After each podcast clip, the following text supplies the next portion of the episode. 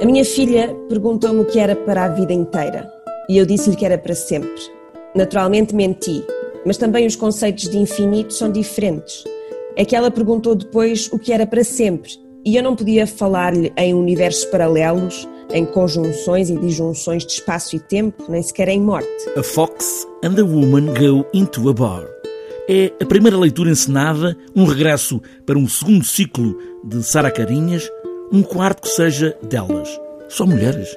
Só mulheres. Lá está, eu acho que se fosse um elenco só com homens, talvez não se estranhasse tanto.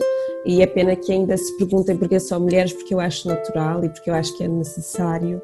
Um, e acho que também é orgânico, é normal. Um, e acabou por acontecer porque um, para já porque eu acho porque me apetecia mesmo fazer isto só com, com mulheres e acabou por acontecer todas aceitarem, que também é uma coisa incrível, e porque eu queria pegar em autoras portuguesas, porque acho que há muita gente que não as conhece. E mulheres de muitas gerações e de muitos lugares, de muitas escritas, mulheres que escrevem e que também escrevem e representam. São muito diferentes, temos a Ana Luísa Amaral, que escreve sobretudo, ou pelo menos eu selecionarei sobretudo poesia, que é uma leitura completamente diferente, por exemplo, da Lídia Jorge, que escreve mais romance, embora também tenha escrito imensas coisas. A Ana Atterley é, por exemplo, uma autora dificílima de pôr numa leitura encenada, porque ela é muito maior do que só a escrita uh, também de poesia ou de, de romance.